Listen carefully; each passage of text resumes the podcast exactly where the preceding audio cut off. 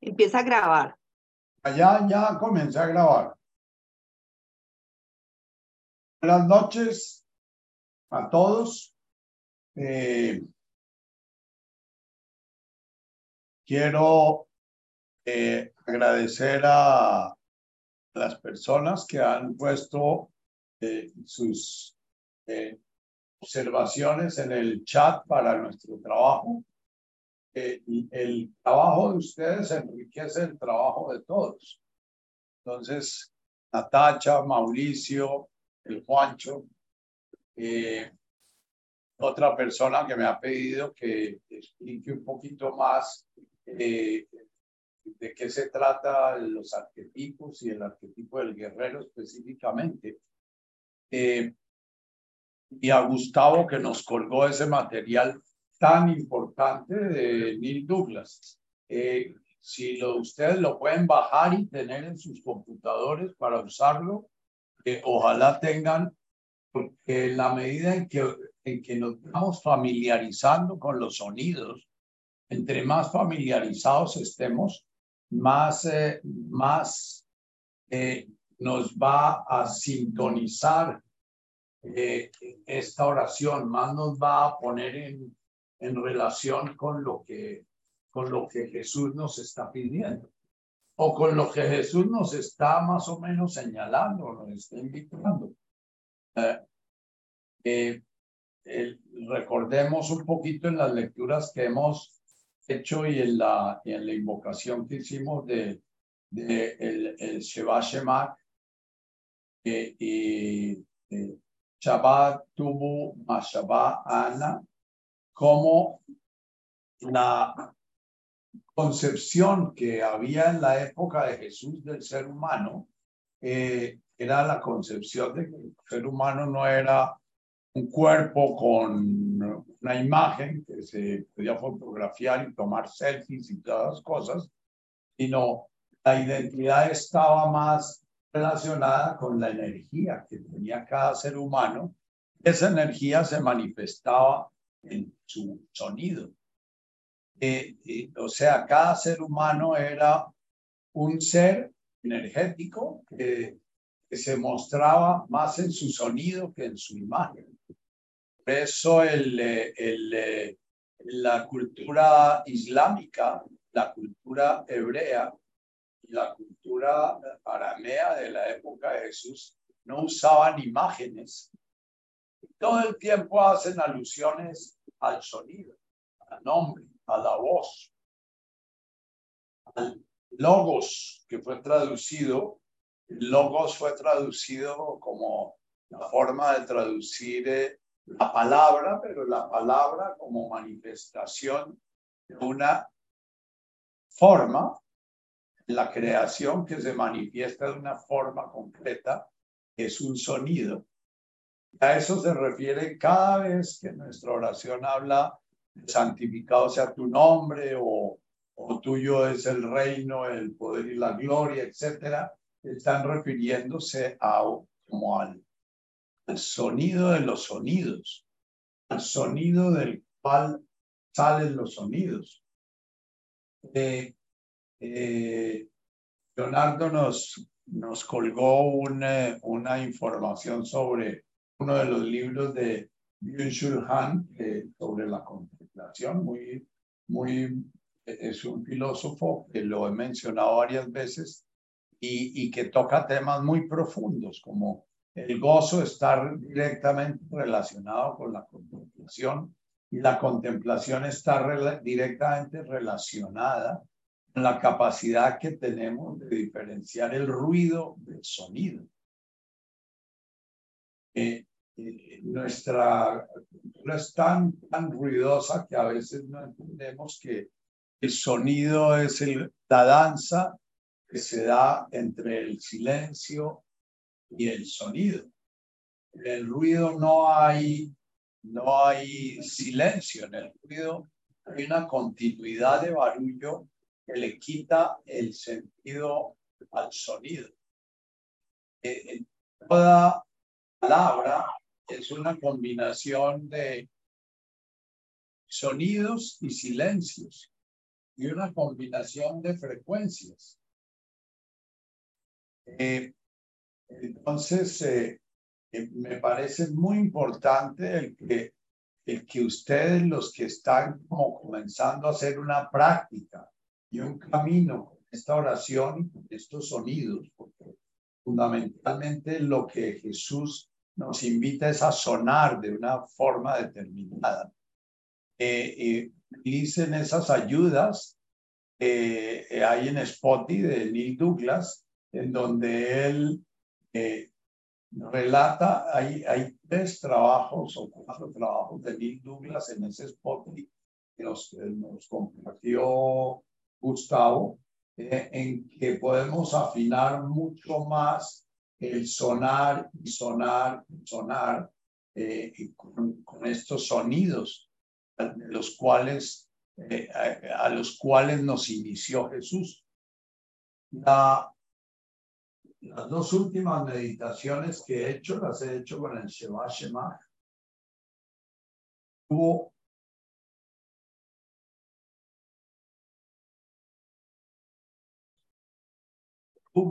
Ma Sheba es la imagen que da Jesús, es eh, yo soy un sonido que estoy al sonar sintonizado con el universo, estoy alabando el sonido del cual vengo, el sonido del cual provengo, el sonido que le da sentido a mi vida el sonido que hace que mi sonido sea una alabanza de ese gran sonido.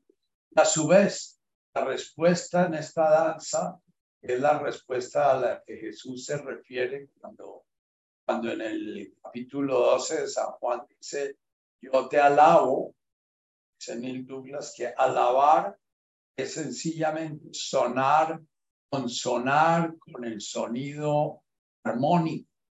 Y y él dice que, Jesús dice que se oye una voz que, dice, yo también reconozco en ti mi ser,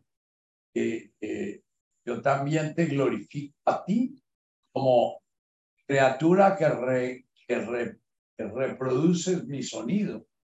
Y en ese círculo de la alabanza, al alabarte, me sintonizo contigo y tú me retornas el sonido cada vez más puro, más alineado.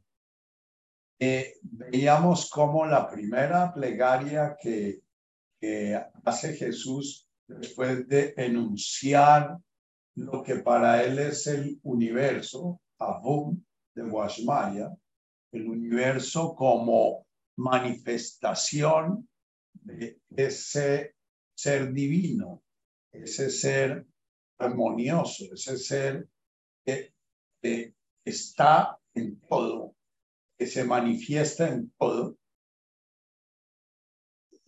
Es Netkada Shimoch, la primera plegaria que hace, que es el Shimoch, hace alusión a ese nombre, ese sonido, fue traducido como santificado sea nombre.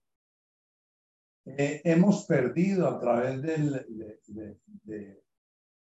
recorrido de la lengua, como decía el, el video que colgué de Vicente Aya, me parece también muy importante ese trabajo que hace Vicente Aya, es un hombre que viene trabajando hace 13 años con el arameo, e, es profesor de arameo en la Universidad de Sevilla, eh, ha dedicado 13 años de estudio a esta lengua y a enseñarla y a estudiarla.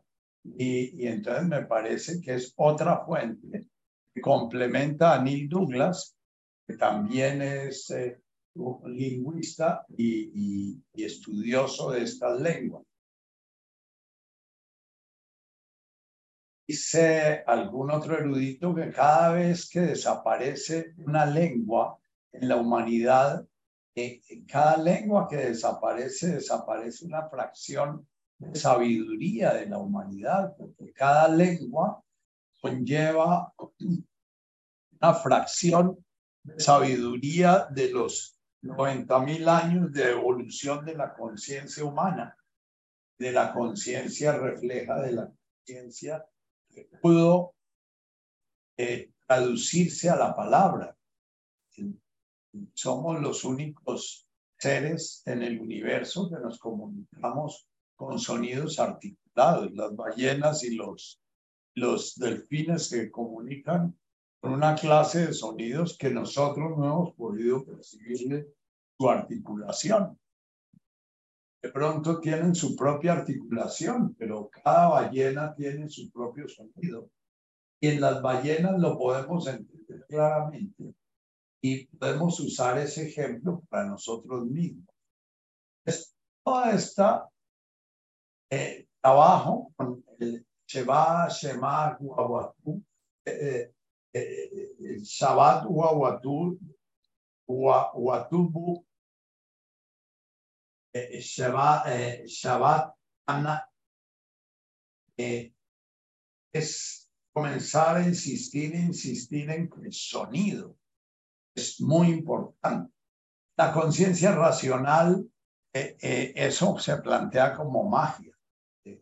Tengo una persona muy querida para mí que eh, leyendo un libro estoy escribiendo, que estoy, mejor dicho, que ya escribí y estoy buscando a puertas de ver cómo lo, lo publico. Eh, leyendo el libro me dijo, no, es que ese planteamiento que tú dices que uno puede cambiar su percepción de la realidad a través de sonar, a través de pronunciar unos sonidos, eso me parece pura magia primitiva, eso me parece un pensamiento muy concreto y muy vasto. Eh, sin embargo, es el pensamiento que ha, que ha abierto Oriente y, por eso en Oriente los mantras son tan, tan importantes. Eh, eh, es más, en, la cultura mística oriental muchas veces ni siquiera es necesario entender el significado simbólico de un mantra. La repetición, la frecuencia de un mantra, la sola frecuencia de ese mantra repetido om tare tu tare tu de soja, om mani de hum, eh, eh, o hum, cualquier sonido de estos que se repite miles y miles de veces y se va transformando el cuerpo, va transformando la materia, va transformando el entorno, va transformando la emoción, va transformando la mente. La observación que hace Natacha me parece muy valiosa la información que nos, que, que, que, la reflexión que nos comunica Natasha. Voy a leerla y voy a hacer alguna alusión a estas tres eh, eh, reflexiones que nos compartieron, eh, agradeciendo, como les decía, que vayan volviendo este espacio con una comunidad en la cual nos acompañamos en nuestros dificultades y nos acompañamos en, nuestra, nuestro camino y en nuestro buscar. Natasha dice, buenas tardes, yo he hecho una escucha retrospectiva de las meditaciones de los lunes que están colgadas en Spotify. Llegué como la meditación 60 a este grupo. Ha sido un progreso largo y juicioso, un proceso largo y juicioso poder ponerme al tanto y participar los lunes. Yo no, yo no pregunto nada, creo que empecé desde aprender a respirar los 46 años que tenía en ese entonces. Ha sido un proceso de oír simplemente e ir asimilando con el sonido emitido por uno mismo. que también sé que sanan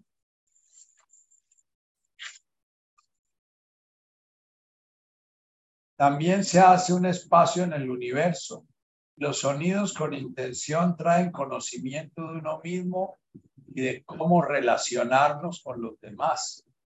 Eh, en el, en el eh, eh, compartir de Byung-Chul Han se habla de la contemplación también con el sonido, todo lo que es el canto gregoriano y todo lo que es el canto de las danzas, es una forma de ir transformando nuestra realidad física, nuestra realidad emocional y nuestra realidad mental a través de el mundo sonoro, que es el mundo en que la energía se manifiesta en ondas eh, eh, acústicas. Lo que quiero preguntar tiene que ver con la culpa. Cuando Nacho dice que todos estamos en el paraíso, yo no entiendo. Me siento culpable de tener tanta libertad de ser feliz con lo que tengo a mi alrededor, aunque a veces solo sea el vacío y el tiempo, aunque tengo la certeza de que llegarán los alimentos, la riendo, que no vivo en la calle. Las personas, una que otra, a la que venderé lo que hago o, o lo que vendo. Pregunto entonces desde mi abundancia, ¿cómo puedo compartirla con los demás? ¿Será que esas personas que escarban en la basura también están en el paraíso? Esa es mi pregunta. Si seré consecuente lo que practicó. Bien, Natasha. Primero haces unas observaciones muy valiosas y es que, eh, como lo plantea el, la información que nos da el video de Byung-Chul Han, la información que hemos trabajado, la contemplación en sí misma es una forma de no hacer que transforma. Eso se llama la meditación. La meditación es una práctica de la contemplación. Nuestro ego fue construido en el hacer y en el producir. Y la contemplación es un dejar de hacer, es un no hacer. La contemplación es un contemplar, como eh, estoy como redundando, la contemplación es un contemplar, la, contemplación es un permanecer presente ante algo, gozando su existencia, gozando mi existencia, resonando con esa existencia. Yo contemplo una flor o contemplo un árbol o contemplo un prójimo, lo que estoy haciendo es estar presente ante él celebrando mi existencia y su existencia en su hacer nada, en su existir puro, en su existir eh, sin ninguna otra significación.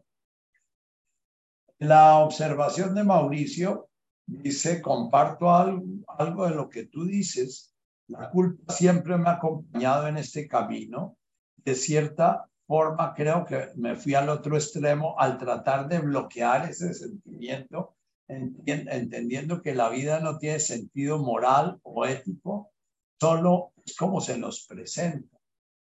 Eh, eh, tú haces alusión, Mauricio, a que el sentido de la vida no es el producir, que es la ética capitalista, tampoco es el tener, también es una ética eh, del capitalismo, del capitalismo temprano, nuestra identidad estaba relacionada con lo que teníamos. El capitalismo tardío relaciona nuestra identidad con, con lo que producimos. El marxismo, de alguna manera, también relaciona el, el, valor del ser en su capacidad de producción. Por eso, por eso lo que es sagrado es lo que se produce lo que da sentido al, ser humano es su producción. Eh, y tú entonces planteas no tiene un sentido moral o ético, sino solo en lo, en lo que se presenta. Eh, yo añado lo que se presenta y frente a lo que se presenta puedo contemplarlo con gozo, sin hacer un juicio moral, sin hacer un juicio ético, sin hacer un juicio social productivo, sin hacer un juicio de clase, etcétera. Sencillamente lo que se presenta tal como se presenta. Cuando una tacha hace la observación de si esas personas que están escarbando basura eh, están en el paraíso, es posible que muchas de esas personas que están escarbando basura eh, eh, estén más en el paraíso que muchas de las personas que tienen techo, lecho, mesa, carro, casa, beca, pueden tener posibilidades de viajar, pueden tener posibilidades de elegir cosas, tienen y pueden estar profundamente amargados porque no pueden cambiar carro o porque no pueden ir a un club o porque no pueden hacer dos viajes a Europa o porque, porque precisamente vamos a ver un poquito en, en, una de las interrogaciones que me hacen es aclarar un poquito el sentido de los arquetipos que explicamos. El arquetipo del guerrero y el arquetipo del huérfano y el arquetipo del inocente que se o son desarrollos de la conciencia humana que nos llevan a gozar nuestra existencia y a sentirnos gozosos con lo que tenemos, aunque a veces tengamos que lucharlo, o nos llevan a sufrir lo que no tenemos y estar eh, sufriendo precisamente aún lo que tenemos, porque lo que tenemos ni siquiera lo disfrutamos. Entonces, me parece muy bella tu observación, Natasha, de que tú tienes hecho y tu mesa más o menos asegurados. Conozco tu vida, sé que tienes tu lecho, hecho y mesa muy sencillos, asegurados, y por eso pienso puedes hablar del gozo que tienes, aún en tu soledad, eh, porque has ido llegando a disfrutar lo que tienes y, desde lo poco que tienes, en lugar de estar envidiando a los que tienen más y tienen pareja y tienen eh, posibilidad de viajar y tienen posibilidad, tú estás más bien preguntándote si eso que tienes, que te está dando gozo y te está dando eh, sentido de vida, será injusto que lo tengas porque otros no lo tienen.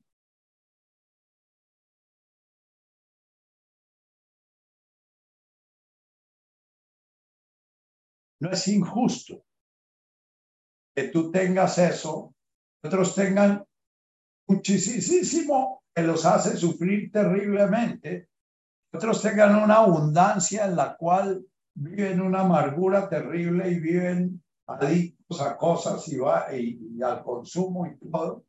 Y una persona que de golpe ande por la calle escarbando basuras sea una persona inmensamente feliz.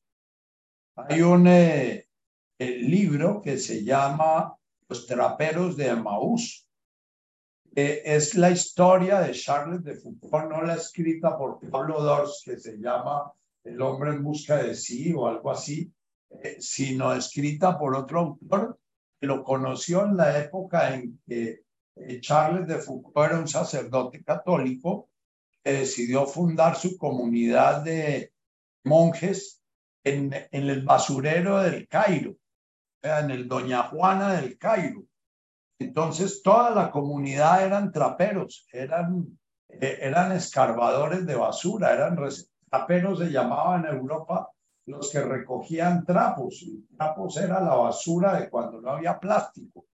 Entonces, los traperos de Maús cuentan la historia de esa comunidad, de es una comunidad de sacerdotes católicos que viven en la miseria absoluta, viven con los recicladores, pero no con los recicladores que tienen ya eh, empresa de reciclaje, eh, sino con los recicladores que vivían en los basureros, como los que vivían en Doña Juana en Cambuches.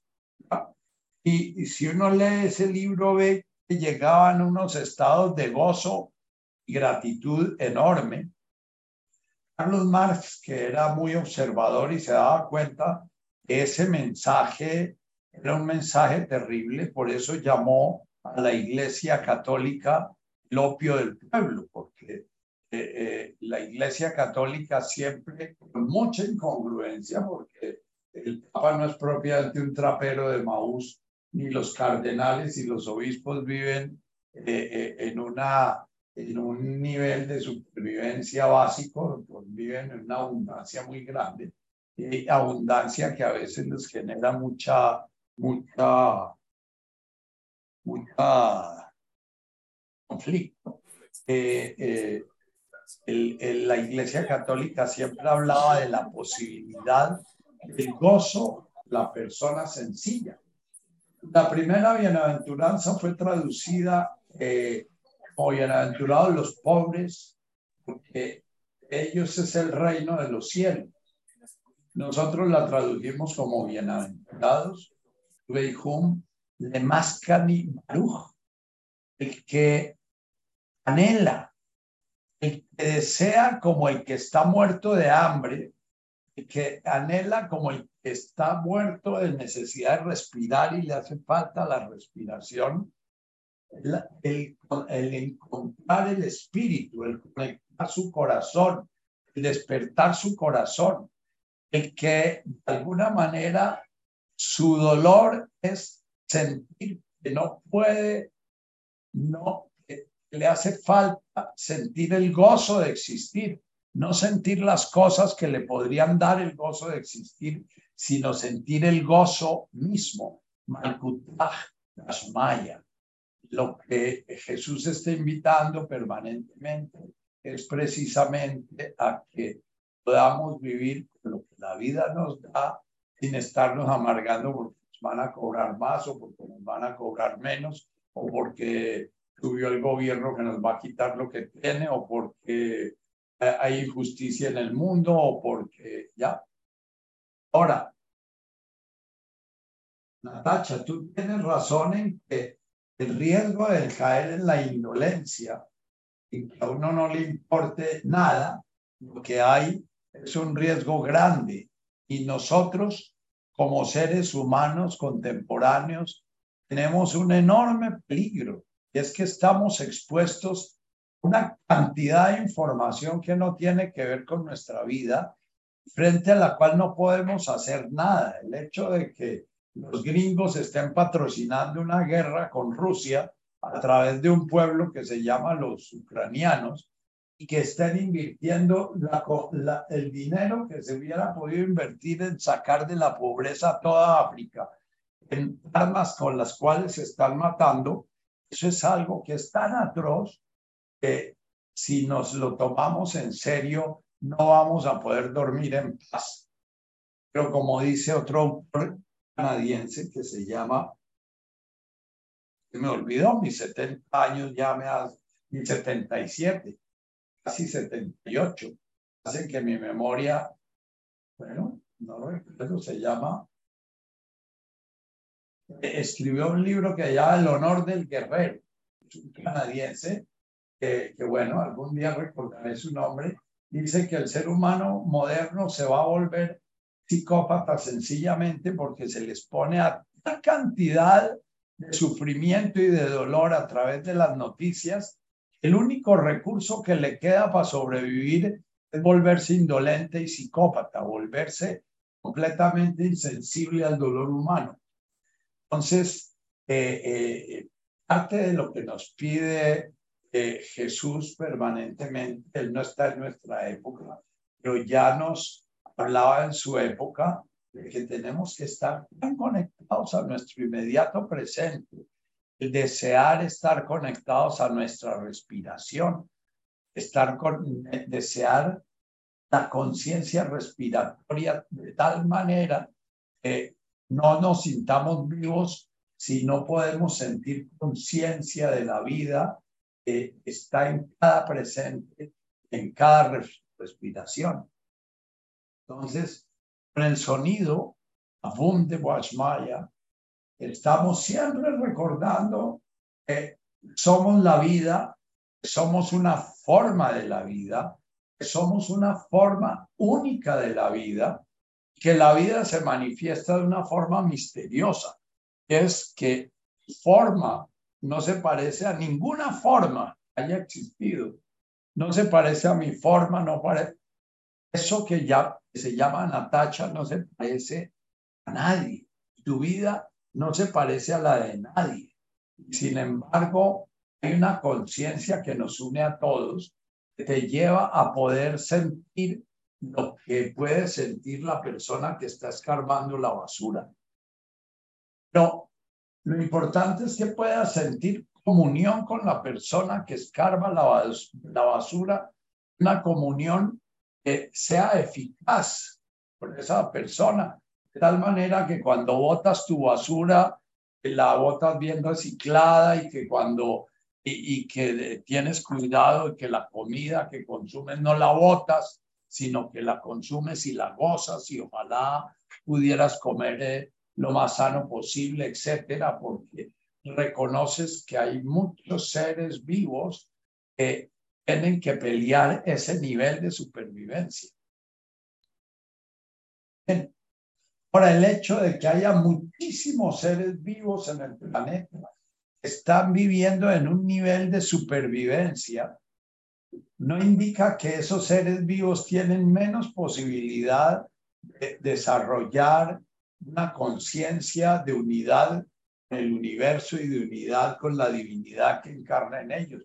Indica que posiblemente hemos publicado algunos videos en, nuestro chat, por ejemplo, esos videos que habla del, Ubuntu, que son todos esos eh, eh, eh, negritos de África que viven a duras penas con lo que consiguen para comer todos los días y sin embargo gozan enormemente lo que consiguen y gozan compartirlo, aunque no se puedan satisfacer ellos mismos, el solo hecho de poderlo compartir hace que sea más gozoso para ellos. Entonces, cuando tú ves el negrito de África que está muriendo de sed sin embargo, puede haber llegado a desarrollar una conciencia muy, muy, muy integrada a la unidad, cosa que de pronto nosotros tenemos más dificultad por algunas razones. Pero cuando tú te quedas trabada en que tú tienes y otros no tienen, eh, eh, lo mismo que dice Mauricio, quedas trabada en la culpa. La culpa es volvamos a hablar de los arquetipos. El primer arquetipo es el arquetipo del inocente. Inocente cuando, entonces si vamos un poquito a lo que plantea Juancho. Juancho dice, ya conoces mi vida, sabes que he tenido, bueno, ustedes leyeron la nota de eh, y, entonces eh, salto un poquito. Siento que los vacíos que quedaron en mí de la etapa del inocente no me han permitido entregarme con confianza al mundo y que cuando lo he hecho por mi ingenuidad natural he salido bastante herido. Es indispensable convertirse en guerrero para evolucionar. Hay que pasar necesariamente por todas las etapas.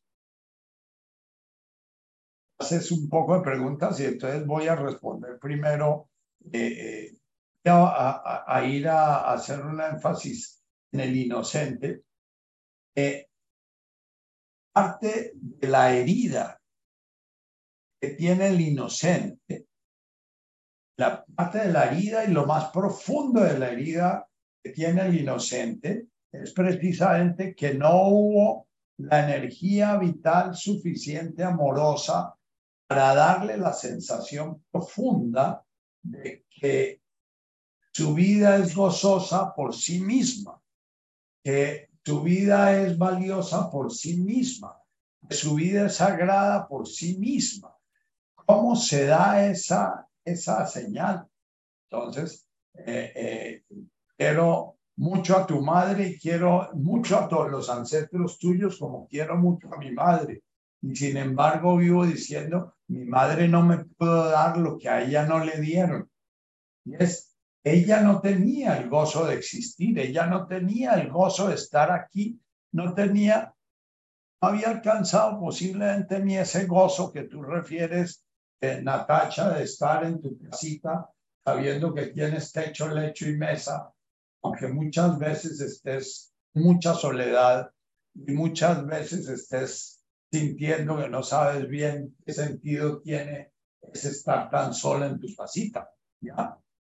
muy posiblemente nosotros, muchos de nosotros fuimos engendrados por madres que estaban en un conflicto muy grande con, su, el padre, estaban en un conflicto muy grande con ellas mismas porque sus madres a, su vez habían tenido mucho conflicto con ellas, etcétera. Cuando nacemos, en lugar de recibir esa mirada gozosa y amorosa de qué bello que existas, qué lindo que Dios se esté manifestando en ti, qué lindo que la divinidad esté tomando la forma que veo en ti, que oigo en tu llanto, que siento en tu piel, que siento en tu mirada, ¿no? Sino va a ser un poquito la mirada de, uy, qué problema tengo, con qué lo voy a alimentar, y si será que el papá está colaborando, no está colaborando, y si ayudó o no ayudó, o si fue que me engañó, o si es que está con otra, o que qué sé yo, y, y bueno, y posiblemente la mirada del padre tampoco va a ser esa mirada amorosa y gozosa. De pronto muchas vidas pueden tener un enorme conflicto con sus padres, pero puede haber una abuela realizada, gozosa, que logra mirar amorosamente y dar ese primer, como la primera impronta. El inocente que recibe esa impronta es, eh, es un inocente que aprende a recibir sin sentir que tiene que dar para recibir. Aprende a recibir y siente que el recibir mismo genera un profundo gozo en su madre, un gozo en su padre y un gozo en los que hay en su entorno. El niño que está recibiendo, está recibiendo de la madre amorosa y está recibiendo sintiendo que le está haciendo un enorme favor a sus padres porque les está dando el sentido de ser y el gozo de existir. Eh, muchísimos de nosotros no tuvimos eso. Tuvimos una madre y un padre que andaban ahí sobreviviendo, pero sobreviviendo muy sintiendo que no sabían qué bien estaban haciendo y que nos habían engendrado porque la iglesia les exigió, o porque estaban casados, o porque eso era lo que tocaba, o porque quedaron embarazados sin saber bien por qué quedaron embarazados o por cualquier razón. Entonces, tenemos conciencia de problema, somos más bien un problema. Una, dicen los budistas, la vida es una experiencia a vivir, no un problema a resolver. El inocente que nace en una familia occidental de padre, madre e hijos en conflicto y sobreviviendo y teniendo que ganarse la vida, con una madre que tiene que trabajar y que tiene que ausentarse y con un padre que tiene una inmadurez emocional grande y que a veces no sabe qué está haciendo ahí, por lo general va a ser una conciencia no de ser Dios encarnado, sino de ser un problema para sus padres. Y un problema todo el tiempo va a estar buscando la manera de resolverse. Esa manera de resolverse se va a llamar la primera etapa de la vida vergüenza. La vergüenza es la culpa que tengo de ser yo mismo. Hay algo malo en mí. Yo no fui en mí, no descubrieron la divinidad que hay en mí pero en mí ya no hay divinidad porque no puede haber divinidad en un problema. Entonces, el niño comienza desde muy, muy temprano a resolver problemas. Comienza desde su primer año de vida o dos años de vida a tratar de resolver problemas, de resolverle el problema al papá, de resolverle el problema a la mamá, de resolverle el problema al mundo. Y a pasar un poquito lo que lo, lo que tú refieres de una manera dolorosa, Pancho, es que desde chiquitico tú no viviste el inocente bien vivido, sino que ya querías ser un salvador. Cuando yo te conocí eras un inocente, salvador, y te conocí ayudando a, a, a dar yajé en un grupo de yajés, estando muy joven tú, eh, y tratando de encontrarle un sentido a tu vida a una edad relativamente temprana. Entonces, eh, eh, cuando estamos, yo a los cinco años estaba haciendo la primera comunión y, y, pidiendo ya que me quería ir al seminario y a los diez años entré a un seminario porque sentía que mi vida no tenía sentido, que tenía que ganar el sentido ayudando a los demás. Y por eso quería ser cura. Y por eso eh, a los 10 años me, eh, ya me fui de la casa y me metí a un internado a llorar todos los días la ausencia de la madre y a sentir que la vida era dura y difícil, pero era la única manera de mantenerme vivo, siendo útil para alguien. La culpa nos lleva, digamos que el arquetipo del inocente bien realizado es el del ser humano que siente que su vida tiene un sitio en este mundo que siente que su vida alegra a las personas que lo rodean, que siente que su vida da un sentido a las personas que lo rodean, que siente que su vida, por el solo hecho de respirar y de jugar y de, y, y, de reír y de llorar, es algo que está dando sentido al universo que lo rodea. El, el niño con un inocente bien trabajado a ser un niño que no quiere ayudar a los demás, no quiere volverse guerrero, no quiere volverse, no. Le encantaría seguir siendo inocente, le encantaría seguir toda la vida eh, eh, siendo el motivo de gozo para todo el mundo. Cuando nos enamoramos, volvemos a tener esa ilusión. Escucha, mi vida es la alegría de esa mujer, mi vida es la alegría de ese hombre. Miro en su mirada que al mirarme se alegra, ¿no? Desgraciadamente muy pronto se comienza a opacar, pronto comenzamos a, sentir que somos los que molestamos, los que no hacemos lo que espera el otro, los que eh, eh, estorbamos a veces, los que ya, entonces comienza la dificultad de la pareja, en que cada uno siente que el otro no está alegrándose con su existencia, sino que, sino que anda en, es que comenzamos a forzar al otro para que de alguna manera sea lo que esperamos que nosotros sea para ver si, bueno, de alguna manera nos da sentido. No es indispensable convertirse en guerrero. Puede haber seres humanos siguen siendo inocentes toda la vida. Eh, si leen el, el libro de, Pablo Dors sobre Carles de Foucault, no recuerdo su nombre, pero hay un libro de eh, Carles de Foucault, ese que fundó su comunidad, era un conde francés muy rico que abandonó todas sus riquezas, eh, ni siquiera se tuvo el trabajo de entregarlas a los pobres, las abandonó se fue, que otros se hagan cargo de ese encarte, fue lo que él sentía. Y, era como un niño, ¿no? Él, siempre eh, vivió como un niño. No decía, él era muy inocente, Charles de Foucault, tan inocente que se fue a vivir por allá entre los Tuareg y terminaron matándolo los Tuareg porque ni siquiera le entendían qué era lo que predicaba, ¿no? Tan inocente que vivió diciendo misa y tuvo que pedir una, eh, una excepción en Roma, porque Roma no permite a un sacerdote decir misa si no tiene feligreses. Él vivía en un sitio de, del desierto del Sahara donde no tenía ni un feligres. Entonces él pidió a Roma la dispensa para poderse decir misa él mismo.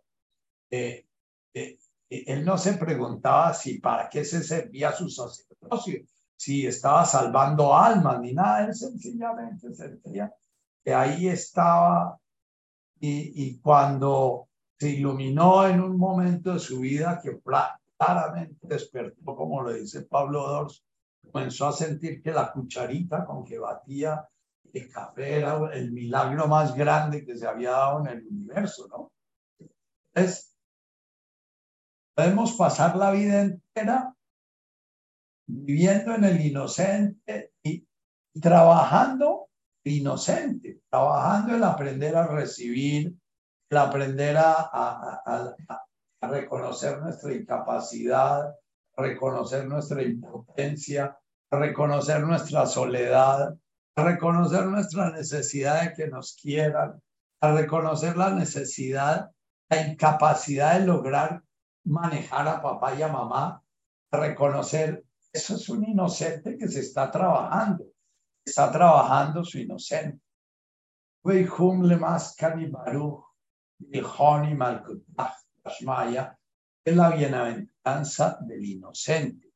Es el que está conectado con la parte básica de la vida, con sentir el milagro de existir en cada respiración, sentir el milagro de existir en cada alimento que recibo, sentir el milagro de existir en cada regalo que me da la vida, afectivo, de comida, de una comodidad, etcétera.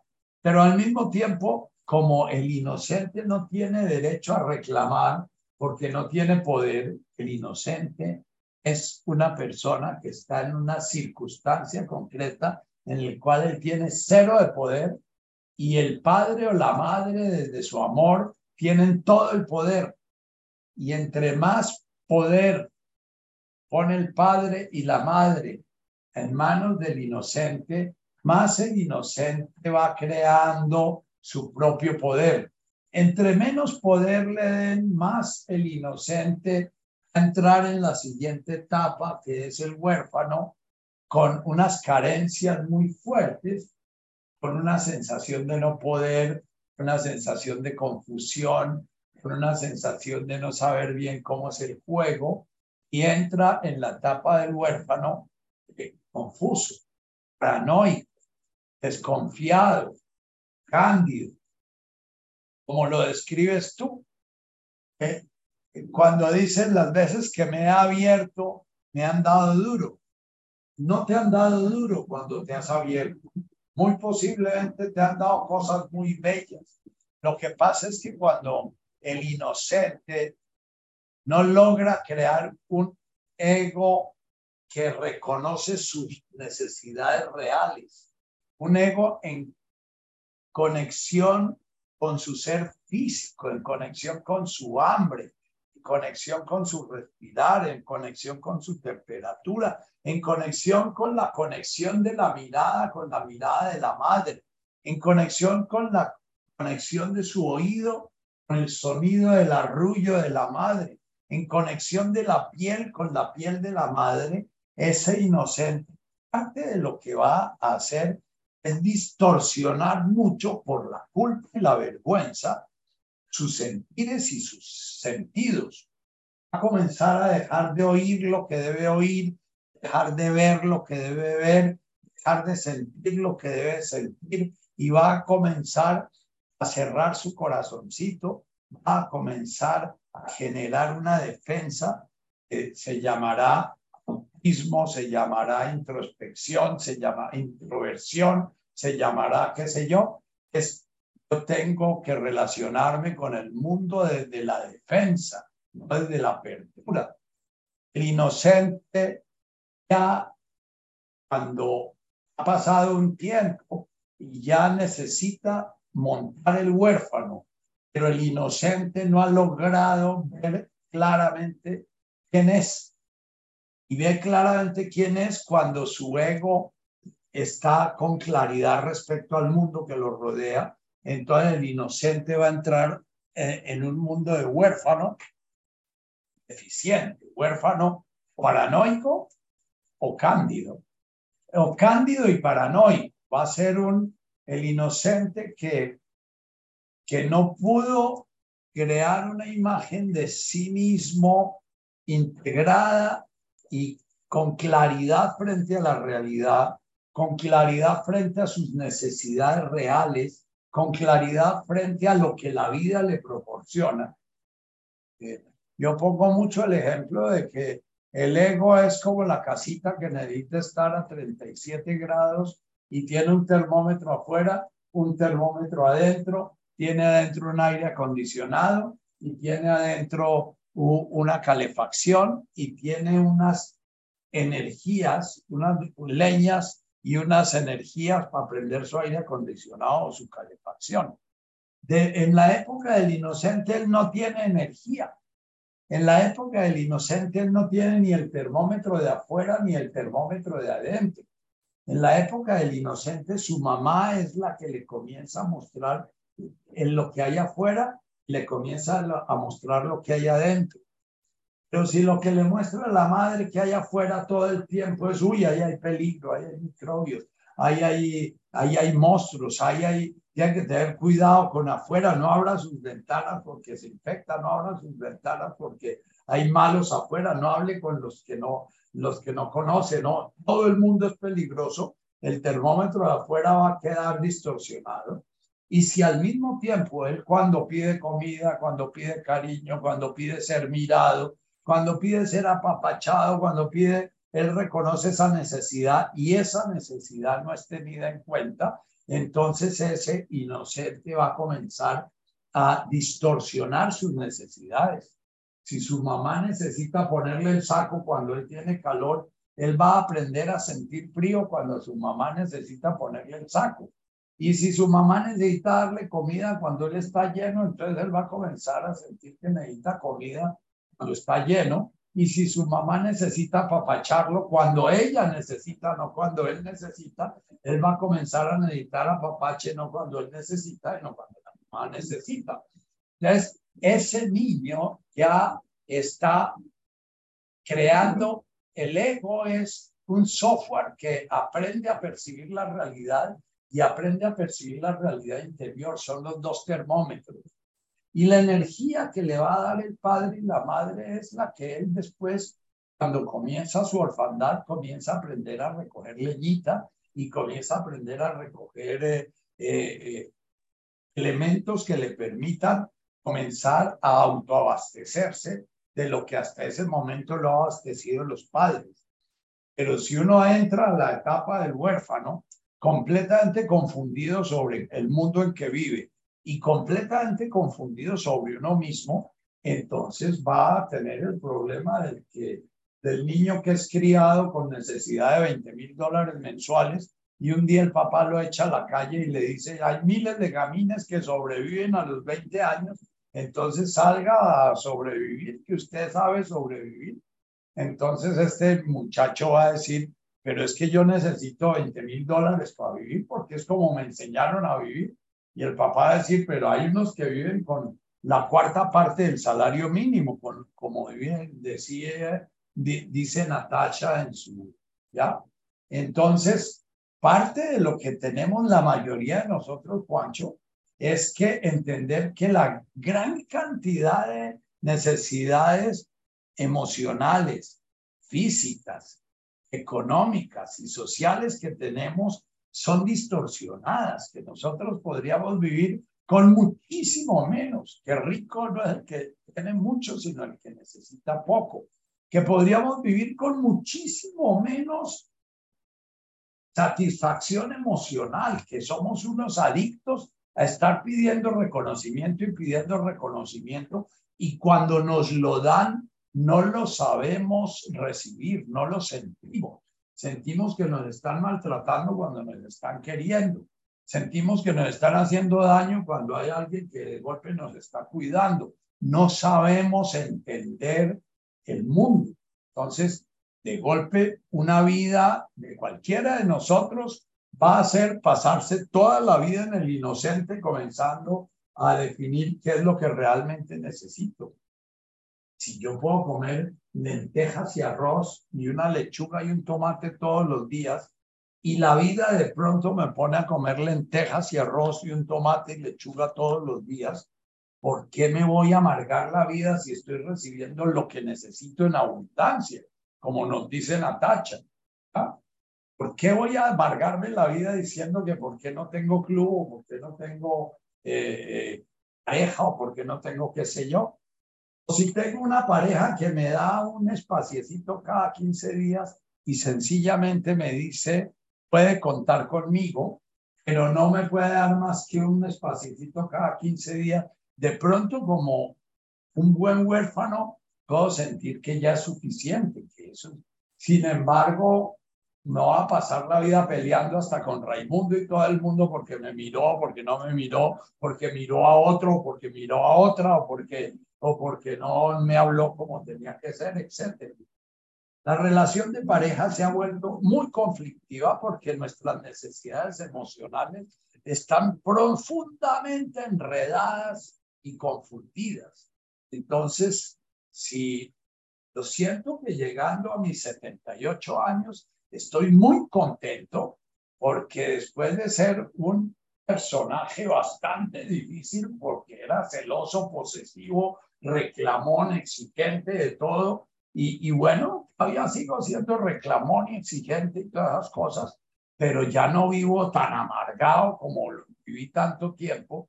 Me llevó a vivir tantas experiencias de tanto sufrimiento con las parejas.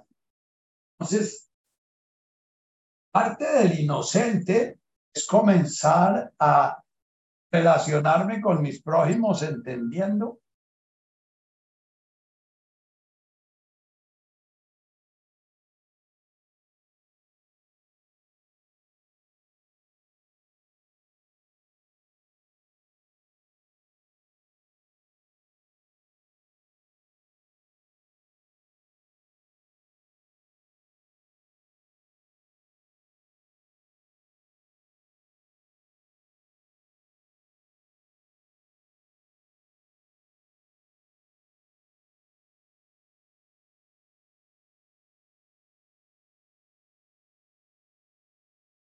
sintiendo, entendiendo, comprendiendo lo que me están dando y aprendiendo a dar y a tener empatía con las personas que viven conmigo y que me rodean y, buscando de alguna manera sanar esa herida original del inocente.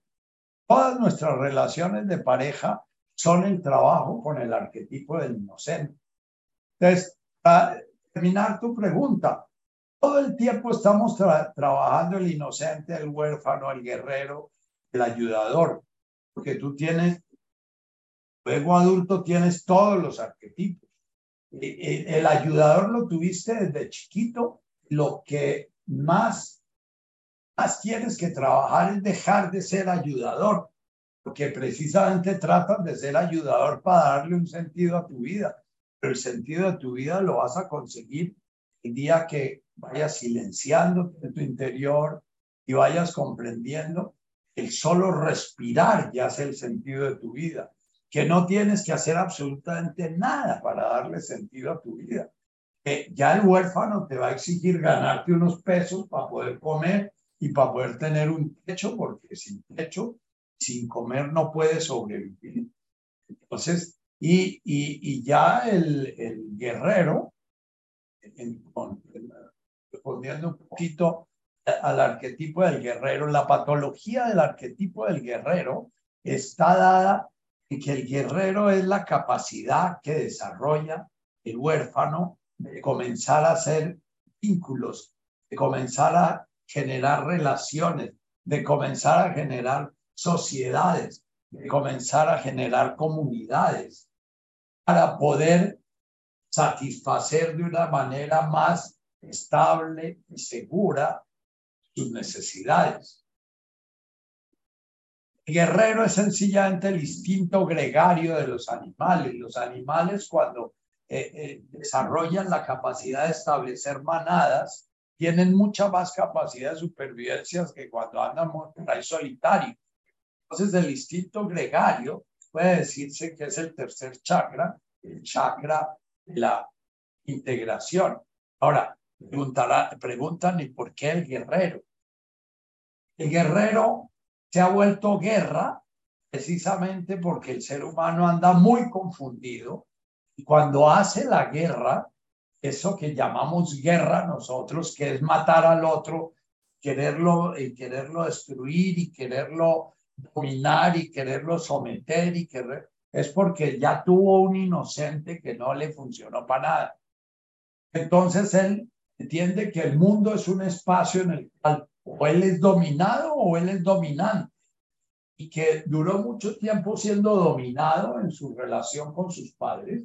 Por lo general, una persona con vocación de violencia va a tener padres violentos y son padres que de alguna manera lo dominaron y lo sometieron y lo explotaron y lo abusaron. Entonces va a generar una persona violenta y una persona que necesariamente va a entender que el orden del mundo se genera a través de la violencia y va a estar predicando la violencia y el odio y va a estar predicando la lucha de clases y va a estar predicando porque eso es lo que es el agua que él bebió y con la cual aprendió a conocerse a sí mismo y a conocer el mundo. Entonces, el guerrero, eh, me preguntaba otra persona, el guerrero, pero si el guerrero no tiene que ver con el mensaje de Jesús. Eh, Jesús decía, hay que ser astuto como serpiente manso como paloma. Además decía cosas como, no vine a poner la paz sino la espada. Eh, ¿Y con, ¿A qué se refería Jesús con eso? La primera bienaventuranza, tuve cum le dashmaya, nos habla del que necesita de tal manera algo que es capaz de hacer lo que sea necesario para conseguirlo. Mascani es el, la, la imagen del bebé hambriento buscando el seno es la, imagen de alguien que no puede sosegarse un segundo sin conseguir lo que está necesitando. Pero el Emascan Baruch es el que necesita lo que necesita, lo que no necesita. Y nosotros los seres contemporáneos vivimos peleando por lo que no necesitamos y no logramos ni hacer un cinco de lucha de pelea por lo que sí necesitamos. Necesitamos y Honey Malkut hasta Shmaya. Necesitamos despertar nuestro corazón para poder sentir el orden del mundo, encontrar en ese orden del mundo un sentido. Y sin embargo, no le dedicamos ni 15 minutos ni 20 minutos a, a, a, a entrenarnos y afilar la espada, de poder manejar nuestra atención y orientar nuestra atención en la dirección que se necesita. Un buen guerrero es una persona que tiene tenacidad, es una persona que logra eh, ponerle seriedad a lo que busca, que logra tomarse en serio en lo que busca, que toma, logra tomar en serio sus alianzas, logra no estar cambiándose de partido cada vez que hay una medio conveniencia. A quien eh, eh, el, el libro de, bueno, ese señor del honor del guerrero dice, el honor del guerrero desapareció en la humanidad, porque es que el honor del guerrero era precisamente la sacralización del vínculo. La imagen del Antiguo Testamento es precisamente el vínculo que genera Yahvé con su pueblo. Es un vínculo, ese vínculo es de guerrero. Eso se llamó Jehová, el Dios de los ejércitos. ¿ya? Eh, el guerrero es el que tiene una claridad para saber con quién se junta, para saber cómo se junta, cómo genera sus vínculos, cómo genera sus alianzas. Una buena pareja que ya ha llegado, que no está peleando en el inocente, es que me diste, es que no me dijiste, es que me miraste, es que no me miraste, es que te llamé y no me llamaste, y es que no sé qué va a ser una pareja que ya está generando su vínculo en el guerrero. Como dice eh, eh, Santesiperi, amarse no es mirarse el uno al otro, sino mirar los dos en la misma dirección.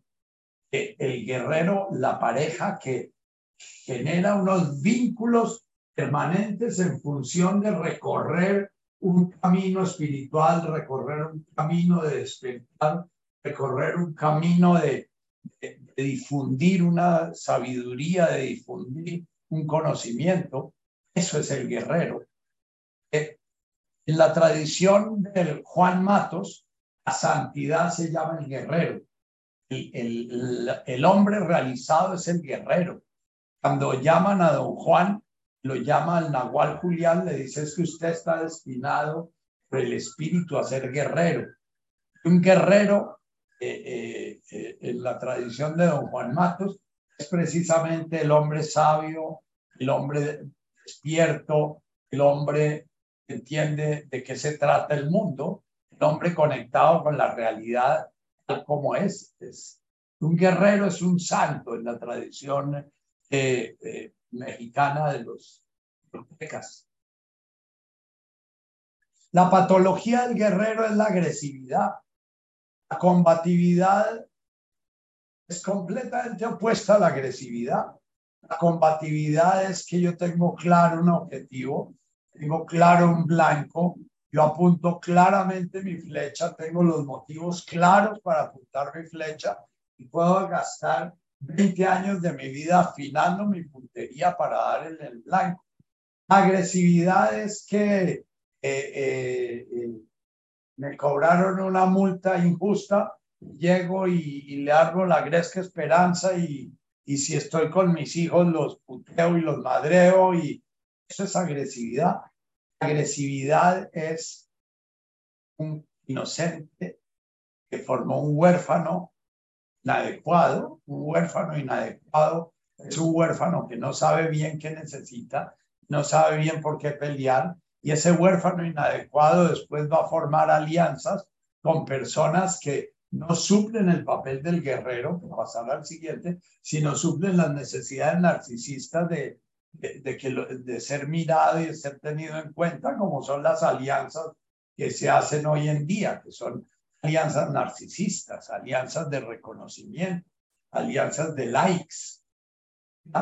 Una pareja madura es una pareja que ya no está en las dinámicas del, del inocente, que ya no tiene las peleas de dos huerfanitos peleándose el plan y que ya puede comenzar a entrelazar vínculos estables de guerrero.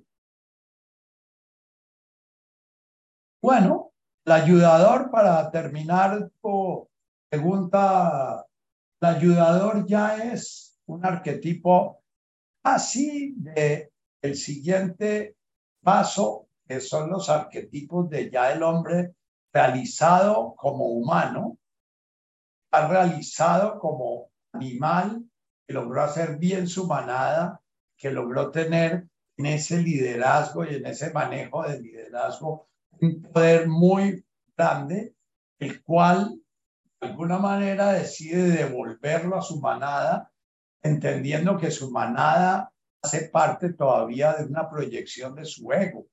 Por eso su manada pelea por otras manadas y por eso su manada eh, eh, eh, puede ser católica y la manada del otro puede ser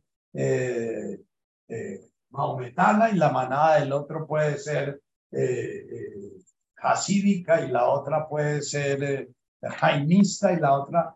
Las religiones son de alguna manera espiritualidades vividas desde la manada. Bien, No alcanzamos a terminar el tema y nos alejamos del Padre Nuestro, pero es que el Padre Nuestro implica una cultura ya de seres humanos bastante desarrollados, bastante desarrollados como seres humanos, esos nómadas y esa gente del Medio Oriente que vivía en medio de la guerra, que vivían en medio de las esclavitudes y vivían en medio de la supervivencia, nos llevaban miles de años de desarrollo de la conciencia y de la conciencia humana. A nosotros el desarrollo tecnológico nos ha ido volviendo niños chiquitos. Bien, vamos a volver a trabajar un poquito, volver a identificarnos con nuestro aliento, volver a ser conscientes de que somos un sonido, un sonido que a veces se manifiesta como un aliento silencioso y a veces se manifiesta como sonido, y que ese sonido entra en relación con el sonido único y con el silencio único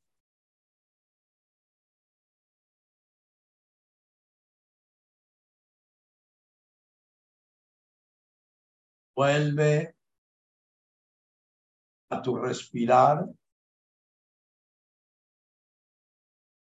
Invoca ese Shem en tu inspirar. Shem, respirar, ese Shem que compone la palabra Shalom, que es plenitud, que es paz, ese Shem que manifiesta lo divino en la criatura, Wash Maya,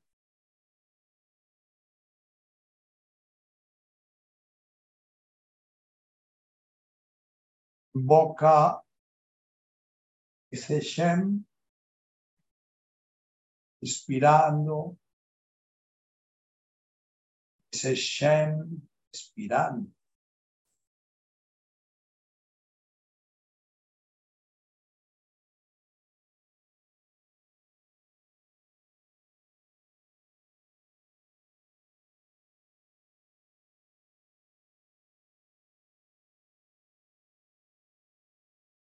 sfida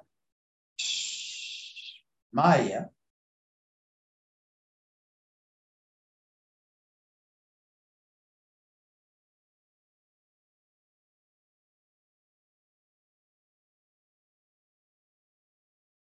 Sfida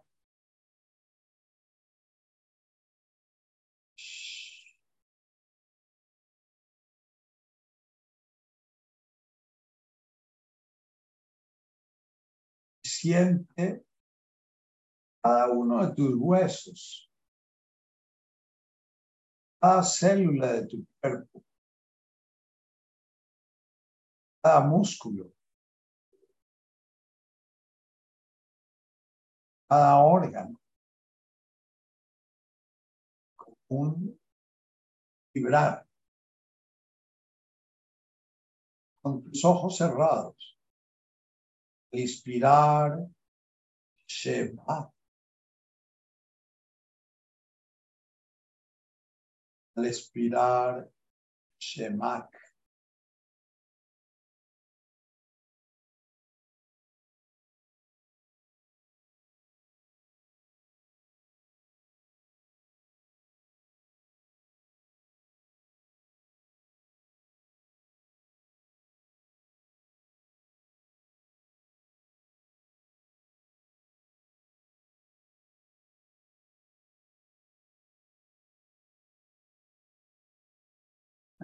Sintiendo solo vibración.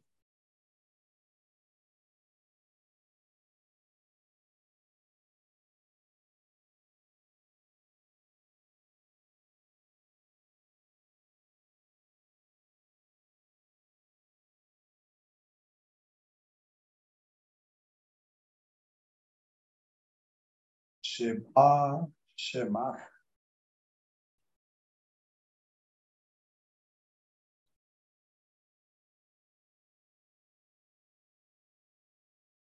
Siente ese baruj de respirar.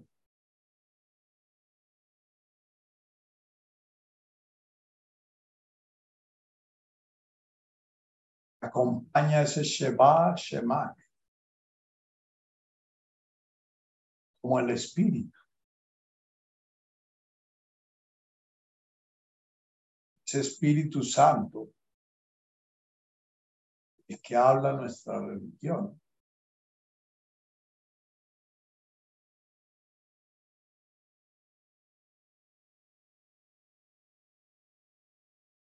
Que va sintonizando, va armonizando nuestras distintas frecuencias.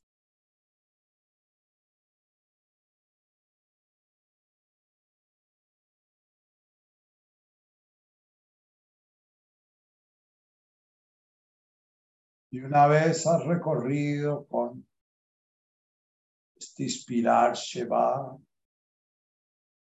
inspirar Shemak,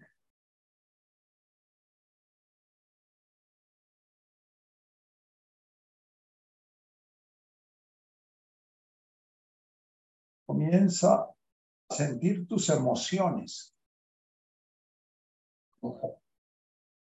Un juego vibraciones.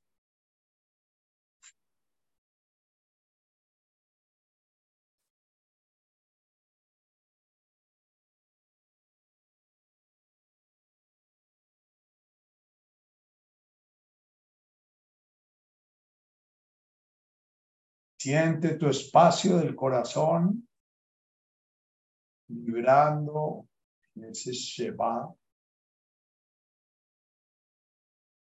Shemach.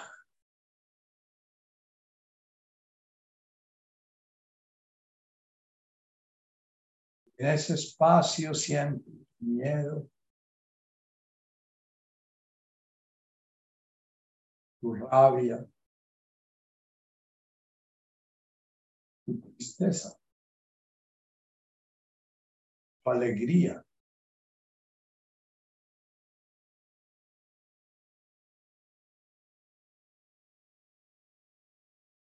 Tu gozo, alabador.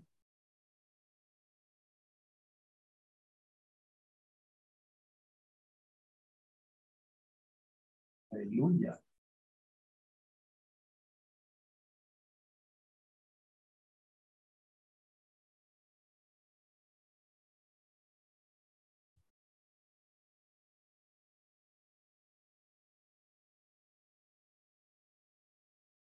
Sigue inspirando, llevando tu conciencia río de tus pensamientos.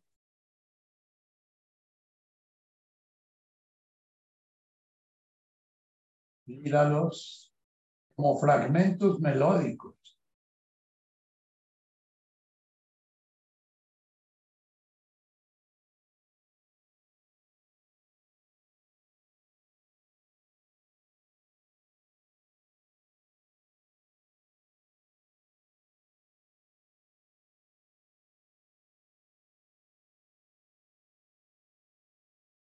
Observa el sonido de inspirarse y de expirar Shema. ¿Qué pasa con ese fluir de pensamientos?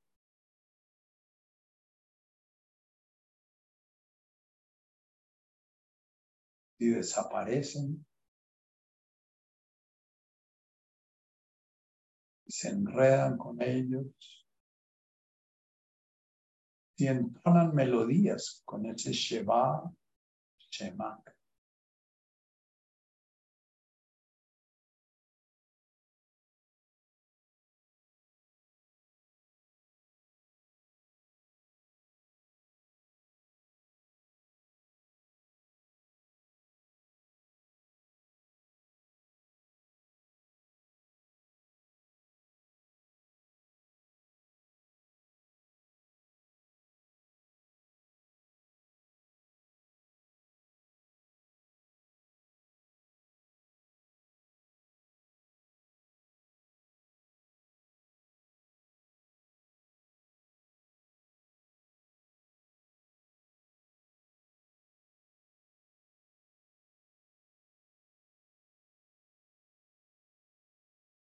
Ahora permite esa melodía de tu inspirar y tu expirar, ese espíritu presente, la respiración del universo en tu expirar, acompañe ese juego de tus pensamientos, tus emociones, tus sensaciones y vas sencillamente repitiendo ese Sheba, Shema, acompañando esos juegos vibratorios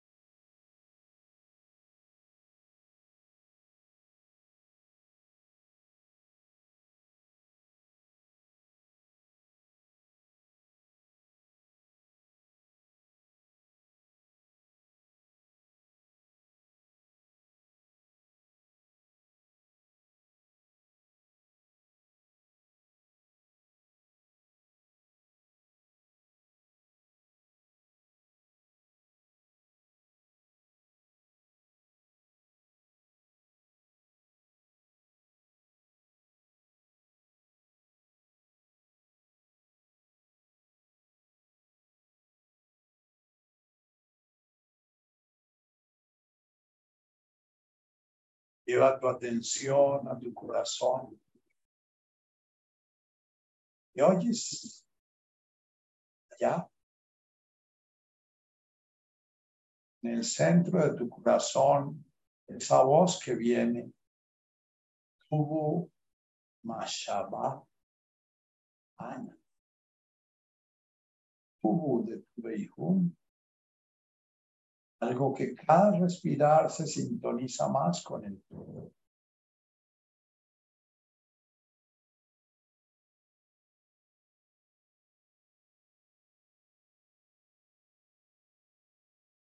Yo retorno mi sonido a ti.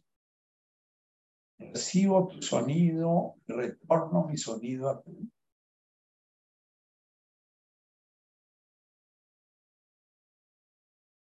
Nuestro respirar en el uno, el uno llamando a nuestra individualidad, la individualidad honrando al uno.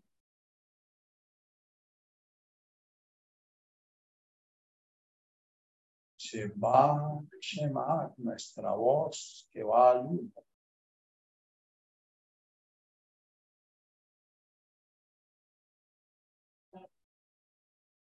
Ubu Mashaba Ana.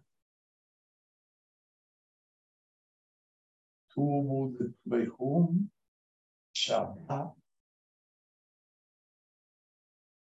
Mi música, mi frecuencia, mi nombre. Ana. Es la misma raíz de Ina. Ina, yo. Yo, grande del cual hacemos parte.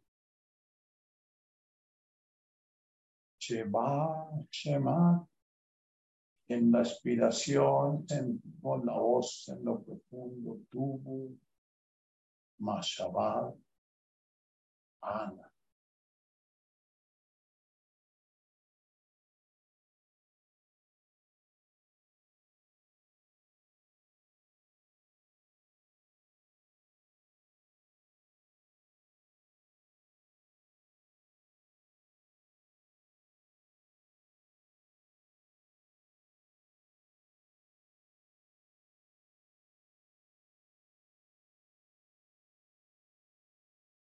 Ese espíritu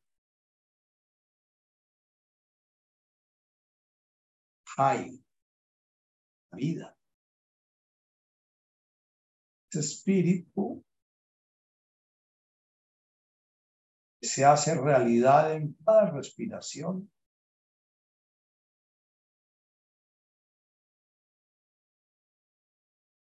Estando presente en ti, tu hijo, más Baruch, bienaventurado, está en la vía, el que busca, como si fuese lo más importante de su existir, esa conexión con ese respirar, con ese espíritu del universo que respira a través tuyo ese espíritu que se manifiesta en la vida.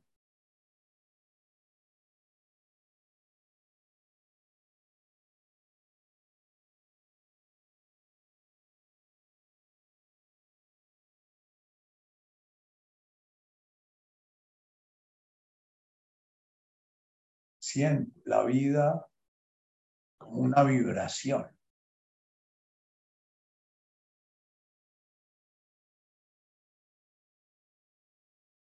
Cuerpo muerto. No es el silencio de Sheba, Shema, silencio que se da en el terminar en inspirar, comenzar en expirar.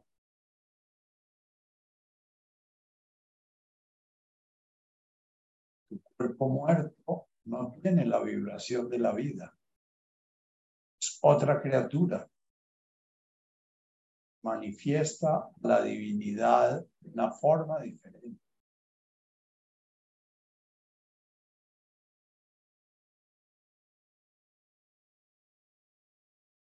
Siente la vibración, la vida en cada rincón de tu cuerpo, emoción y de tu mente.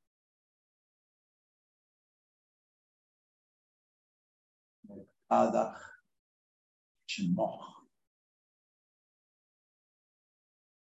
Todo tu existir se vuelva una alabanza, un osana, un aleluya. A ese sonido que da su ser. Ese verbo el cual surge este mundo dual